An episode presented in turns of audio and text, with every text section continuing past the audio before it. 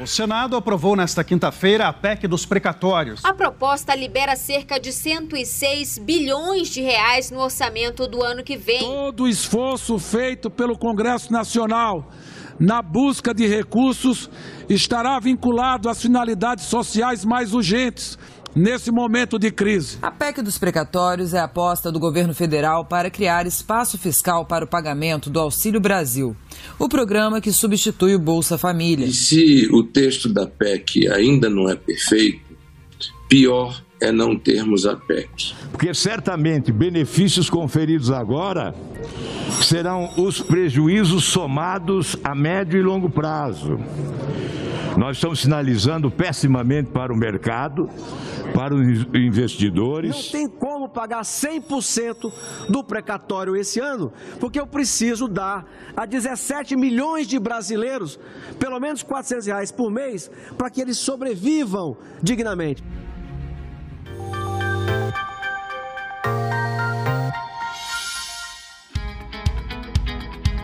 A Fundação da Liberdade Econômica é um centro de pensamento, produção e conhecimento e formação de lideranças políticas, que se baseia na defesa do liberalismo econômico e do conservadorismo como forma de gestão pública. Para mais informações, acesse flebrasil.org.br. Olá a todos, eu sou Márcio Coimbra, presidente da Fundação da Liberdade Econômica e este é mais um episódio do Liberdade em Foco, o podcast da FLE. Hoje nós falaremos em nosso podcast sobre um tema pulsante na agenda brasileira: as discussões sobre a questão dos precatórios. Para falar desse assunto, nós convidamos Ismael Almeida, um dos experts da FLE. Ele é cientista político, graduado pelo Centro Universitário do Distrito Federal, com capacitação em processo legislativo avançado pelo ILB, Instituto Legislativo Brasileiro, e atua no Senado Federal desde 2003, na assessoria política e legislativa direta de senadores e nas comissões de Agricultura e Reforma Agrária, Ciência e Tecnologia e na segunda vice-presidência da Casa. É uma satisfação recebê-lo aqui no podcast da Fundação da Liberdade Econômica, Ismael. Seja muito bem-vindo. Eu que agradeço, Márcio, e é uma honra mais uma vez poder participar desse espaço tão privilegiado aqui da Fundação.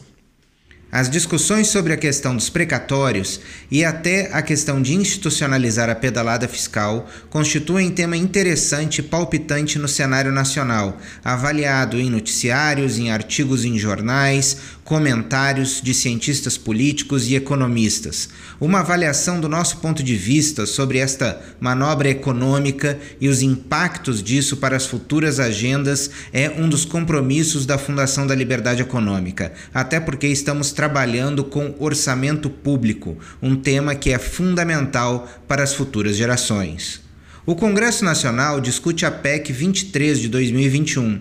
Já aprovada em segundo turno na Câmara dos Deputados e agora que vai ao Senado, a proposta prevê a limitação do valor de despesas anuais com precatórios e muda a forma de calcular o teto de gastos. Ismael, você poderia falar para a gente um pouco sobre o que é teto de gastos, o que são precatórios, situar essa situação para o brasileiro entender o que, que realmente está sendo discutido nos bastidores de Brasília?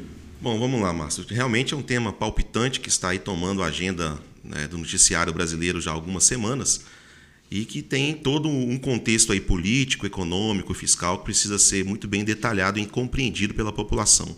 O teto de gastos é aquela uma PEC, uma emenda constitucional que foi aprovada ainda no governo Temer para limitar os gastos do governo federal, né, do executivo, e assim dar saúde fiscal e evitar aí aqueles rombos bilionários que nós observamos e déficits seguidos no nosso orçamento. É uma ferramenta importante de controle de gastos, de, de, de política fiscal, que tem dado aí algum tipo de previsibilidade naquilo que o governo pretende fazer. Né? E é muito importante que esse, esse princípio seja mantido e qualquer, a, qualquer proposta de modificação nesse, nesse teto tem que ser muito bem debatido para que não haja aí um, digamos assim, um abre-alas, algo que possa realmente colocar em risco tudo que foi alcançado até agora. Precatórios são aquelas dívidas de pequeno, não de pequeno valor, de, de muito valor na verdade. São dívidas do governo com sentença judicial definitiva Elas podem ser tributárias, é, salariais ou de qualquer outra causa em que o poder público seja derrotado na ação judicial. Então, isso gera um documento, que é chamado de precatório, que tem um valor que futuramente será pago pelo governo. E a PEC 23, mencionada por ti aí, Márcio, ela, na verdade, ela busca uma flexibilização no pagamento desse montante de precatórios que está muito alto. Ele, na verdade, vem se acumulando desde 2002 uma série de decisões judiciais que, somados aí com as requisições de pequeno valor, chegam ao montante de 89,1 bilhões de reais que o governo deveria pagar até 2022. E o Supremo decidiu que o governo tem que pagar isso agora. O Supremo decidiu que tem que pagar. Então, na verdade, a ideia dessa PEC proposta, é, PEC dos precatórios que está aí na discussão, é exatamente estabelecer então que haja um limite para um pagamento anual, o precatório, não seja pago de uma vez, mas que haja um limite anual para esse pagamento e além de tentar também um possível parcelamento nesse, nesse pagamento, né? Com isso, dá um alívio para o governo conseguir fazer, honrar esses compromissos judiciais, mas também sem comprometer o seu próprio caixa, né? E conseguir também que o governo consiga cumprir as suas outras obrigações orçamentárias. É esse o, o, panorama geral com relação a isso. Né? Mas isso também afeta o orçamento do governo. Afinal de contas, a gente está falando do quanto o governo gasta. Né? O governo argumenta que é necessário essa alteração para que a União não seja obrigada a pagar de uma vez, como você falou, esses 90 bi precatórios existentes desde 2002, como você bem colocou, o que corresponderia a 75% das despesas não obrigatórias do governo. Isso inviabilizaria o Auxílio Brasil, ou seja, o pagamento desses precatórios em uma vez é, evitaria a institucionalização desse mecanismo de auxílio novo proposto pelo governo, chamado de Auxílio Brasil? Exatamente, porque essa, na verdade, é a principal fonte desse auxílio novo que está sendo criado através é, dessa medida do governo. Esse Auxílio Brasil, que nós precisamos dizer também, que vem substituir o Bolsa Família, é, reajustando o valor aí e alcançando um número maior de brasileiros aí. A previsão de pessoas a serem beneficiadas com esse auxílio é de 17 milhões de brasileiros. Né? E nós precisamos lembrar que o Brasil ainda está saindo de uma pandemia, assim como todo o restante do mundo, em onde é, empregos foram perdidos, pessoas perderam muitas. É, perderam dinheiro, né? não só emprego, perderam condições de, de, se manter também, e o Estado precisa se fazer presente para poder ajudar essas pessoas. Então, é, na verdade, há uma, uma, uma disputa muito relevante nesse sentido, porque, de um lado, tem a questão dos precatórios, as pessoas que têm dinheiro para receber dessas decisões judiciais precisam receber, mas, por outro lado, tem também esse contingente de famintos e é preciso encontrar algum, alguma fonte de recursos para atender também essas pessoas, porque, de verdade, a pandemia pegou todo mundo meio que de surpresa. Então, a ideia dessa PEC é exatamente criar esse espaço fiscal com essas modificações para permitir isso. Então, fazendo esse arranjo de parcelamento, de criar um limite para pagamento de precatórios, possibilitando que esse Auxílio Brasil possa ser pago nessa, nessa modalidade nova que está sendo criada. Ismael, nós sabemos que é, constitucionalmente existem muitas amarras para o governo. Ou seja, qualquer governo que nós estivermos falando, não importa de direita ou de esquerda, ele é muito limitado pela Constituição em relação àquilo que ele pode gastar. Mais de 90% já são despesas pré-estabelecidas pela Constituição Federal. Então, esses movimentos, eles acabam sendo muito importantes para a geração de recursos, correto? Corretamente. O nosso orçamento é, como você bem disse, 90% já engessado, já carimbado. Né? A margem de discricionariedade do governo para para manejar o restante dos recursos é muito baixa e muita coisa para se fazer. Investimentos, obras, outras coisas precisam ser feitas. Então, isso realmente complica muito é, a, a, possibilidade do governo conseguir fazer novas coisas. Né? E aí você precisa realmente, quando surge um, um imponderável de uma pandemia, com esse contingente de brasileiros precisando de uma ajuda específica e mais direta do Estado, é importante realmente achar uma forma de, de achar mais fontes de recursos para fazer frente a esses novos compromissos, tendo em vista que o nosso orçamento já é praticamente todo engessado. Mas o embate sobre esse arranjo fiscal que a gente está falando tem como um pano de fundo a situação política, já que tem como alvo também o pleito de 2022. Ou seja, nós temos aí, como por exemplo, o presidente do Senado já é um pré-candidato à presidência da República, é, o ex-ministro e ex-juiz Sérgio Moro também se apresenta, é, e devido ao potencial ganho político eleitoral do governo Bolsonaro com a viabilização desse auxílio, que substitui o antigo Bolsa Família, a resistência ao tema por parte da oposição não é simplesmente uma resistência orçamentária, é também uma resistência política e naturalmente muito forte, correto?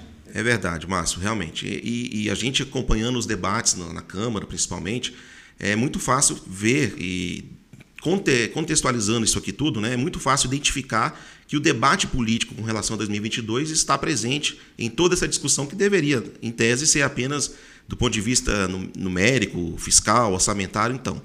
Porque realmente há uma possibilidade de um ganho muito grande, como aconteceu com o auxílio emergencial no ano passado, houve um aumento da popularidade momentânea do presidente Bolsonaro com a injeção de milhões de reais com auxílio emergencial naquele momento mais agudo da pandemia.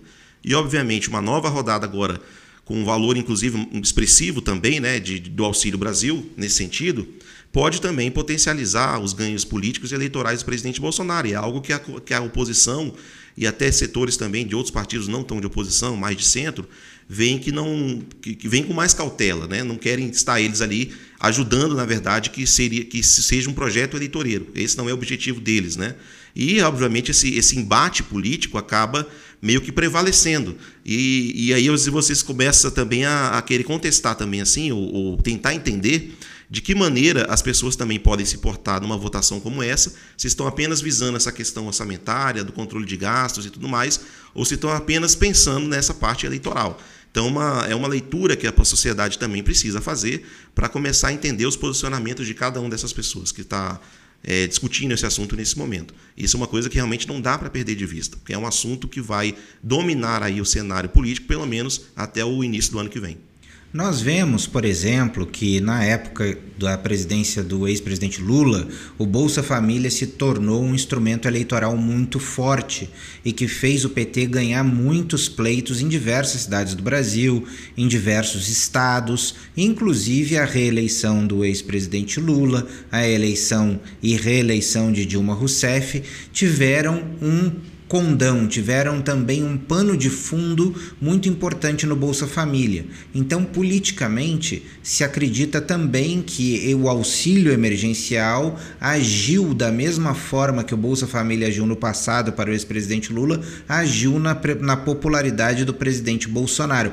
E que este novo Auxílio Brasil possa se tornar um Bolsa Família para o presidente Bolsonaro catapultando a sua popularidade. Mas a pergunta que eu te faço, considerando Bolsa Família e Auxílio Brasil, é que nós discutimos muito sobre os gastos que nós faremos com é, estes programas sociais, com essas ajudas que são essenciais e fundamentais para a população brasileira que passa fome, mas não há uma porta de saída. E eu me lembro de debater isso contigo anos atrás no Congresso Nacional de que o Bolsa Família, à época ainda não existia o Auxílio Brasil, precisava de uma porta saída, de saída. Qual é a tua avaliação disso? Márcio, esse ponto é muito importante. Realmente, no início das discussões sobre o Bolsa Família, e sobretudo quando se passou a pensar o Bolsa Família como uma política de Estado e não apenas de governo, era uma das questões que foram colocadas de maneira clara, a porta de saída. Essa ajuda do Estado às pessoas que mais precisam, né, aquelas necessidades básicas de alimentação, ela tem que ter um período de duração é, o suficiente para que a pessoa possa também se, se conseguir uma nova colocação, é, conseguir um emprego e com isso estabelecer essa porta de saída como nós chamamos, para não ficar eternamente dependendo de uma ajuda estatal para sobreviver. É, o Bolsa Família cumpriu esse papel, de fato, a legislação do Bolsa Família prevê algumas portas de, portas de saída, exatamente, inclusive com umas exigências também da, da, dos filhos estudarem, estarem frequentando a escola. No, porém, como esse controle era feito diretamente pelos municípios, é, não havia assim, uma fiscalização efetiva do que estava sendo feito com relação a essa ajuda que o Estado estava dando. Então acabou ficando meio que é, correndo solto, digamos assim. Né? Não tinha essa fiscalização efetiva para saber se aquela política pública emergencial estava sendo é, efetiva no sentido de proporcionar essa porta de saída para essas famílias. Realmente, com o Auxílio Brasil, como é um, algo emergencial e tudo isso está sendo feito em função de uma pandemia que ainda está assolando aí parte do mundo e também, embora já terminando no Brasil, esperamos nós, é, é, na verdade as pessoas não estão pensando muito ainda nessa questão da porta de saída, porque realmente é uma coisa muito emergencial, é, para durar pouco tempo e não é para estar institucionalizada. Inclusive, é uma discussão que estão se fazendo no Congresso de que esse Auxílio Brasil deveria ser também uma política de Estado, assim como foi o Bolsa Família. É, essa discussão precisa ser feita lá de forma que, que haja esse entendimento no sentido de permitir que esse Auxílio Brasil, ou seja, emergencial, visando os efeitos imediatos que causaram pela pandemia, ou se aproveita esse momento para também fazer uma continuidade de uma política de Estado. Mas bem lembrado por ti, Márcio, é importante que haja, sim, mecanismos claros e eficientes para a porta de saída é, desse auxílio, né? não, de novo, para não deixar essa população dependente eternamente de uma ajuda estatal. É isso que é importante, porque isso não gera desenvolvimento, apenas gastos, e, e, e é importante que haja esse investimento também na capacitação, na retomada da economia, geração de empregos, para que as pessoas passem cada vez menos a depender dessas ajudas estatais. Ismael, já encaminhando para o final, vamos tratar de um tema importante em relação a toda essa discussão que está acontecendo no Congresso Nacional, que são as emendas de relator do orçamento, chamadas tecnicamente de RP9 e que elas entraram no radar por supostamente estarem sendo usadas como moeda de troca para angariar apoio de parlamentares na aprovação desta PEC que nós falamos aqui no começo do programa. Você poderia falar um pouco sobre isso para a gente encerrar, por favor? Bom, Márcio, as emendas, aí eu vou falar em lato senso, as emendas parlamentares eh, são previstas na Constituição. É, para quem não, não conhece, elas são aquelas parcelas do orçamento federal que são destinadas ou separadas para cada parlamentar, deputado e senador. É, esse ano foi na base de 15 milhões por, por, por parlamentar, para que eles indiquem, façam a destinação dessas emendas para suas bases eleitorais naquilo que eles consideram prioritário nas suas regiões. Essas são as emendas parlamentares comuns a todas. Além dessas, nós temos as emendas de comissão permanente e também as, as emendas de bancadas estaduais, que também estão previstas na Constituição. De 2019 para cá, foi criado via alteração na Lei de Diretrizes Orçamentárias, a figura da emenda de relator, que é essa RP9. Essa emenda de relator nada mais é do que um montante separado ali, onde o próprio Congresso, é, usando critérios políticos, às vezes não muito transparentes, é, para fazer a destinação daqueles recursos que estão separados mas do ponto de vista um critério mais político, de quem estaria ali ajudando mais o governo, uma proximidade com algum presidente de alguma casa. Então é uma coisa um pouco obscura ainda, eu concordo com esse ponto, mas é, é, eu acho que isso pode ser muito bem resolvido é, estabelecendo critérios e mecanismos de transparência para saber quem está indicando e quem está recebendo, de fato, as indicações desses recursos. Tem que ter critérios claros, não pode privilegiar apenas uma parte. Mas é, não, você não pode também ignorar que o Congresso tem autonomia para estabelecer o orçamento. Uma das funções primordiais do Congresso Nacional é fazer a peça orçamentária. Nos países desenvolvidos, isso aí, na verdade, é um, uma das funções principais mesmo de todos os parlamentos. E, não pode se desconsiderar que o Congresso tem o poder de fazer esse tipo de destinações, embora nós achemos de alguma forma que isso precisaria de um pouco mais de transparência. Então, acho que o ajuste que tem que ser feito nessa discussão é que, havendo transparência, as emendas RP9 podem perfeitamente é, continuar existindo, mas havendo um maior controle, transparência, e aí cabendo o crivo de cada cidadão fazer o acompanhamento e o seu julgamento político quanto à destinação desses recursos, mas simplesmente inviabilizado sob o argumento de que isso estaria sendo usado para compra de votos, eu acho um pouco forçado, Márcio, porque, veja, não cabe nem a comparação de que isso seria um mensalão, porque nós precisamos lembrar, o mensalão foi, é, é, eram recursos públicos desviados via empresas de publicidade diretamente para o bolso de parlamentares. Então era corrupção mesmo. As emendas não, nós estamos falando de recursos públicos destinados é, ou carimbados por parlamentares e senadores para determinadas áreas das suas bases eleitorais, mas que são investidos na ponta em recursos ou, ou, ou, políticas públicas para o cidadão, embora a única participação do parlamentar seja fazer esse direcionamento. Então é preciso separar também essas duas coisas aí. Mas eu entendo que esse assunto precisa ser melhor discutido. A transparência é um, um, elemento fundamental na questão das RP9 e eu acredito que o Congresso vai, achar, vai, conseguir, vai acabar achando uma solução, encontrando uma forma de fazer com que essas emendas agora possam ter um melhor encaminhamento no sentido da transparência e também é, na participação do Congresso na sua elaboração. Excelente, Ismael. Acho que você clarificou um tema que está no debate, que está na imprensa, que está na discussão de todas as pessoas hoje. Essa questão do orçamento, essa questão dos precatórios e das emendas RP9, que são do relator geral do orçamento, são fundamentais para a gente entender a discussão atual do Brasil. E aqui chegamos ao final de mais um podcast. Espero que todos tenham gostado deste episódio com o tema sobre as discussões da questão dos precatórios. Muito obrigado, Ismael. Eu que agradeço, Márcio, estamos aí à disposição para o próximo. E para você que acabou de nos ouvir, muito obrigado pela sua audiência. Para mais informações, acesse o site flebrasil.org.br e siga as nossas redes sociais no Facebook e Instagram, arroba FLE Econômica e no Twitter FLE Brasil. Nosso podcast está disponível na sua plataforma de áudio preferida.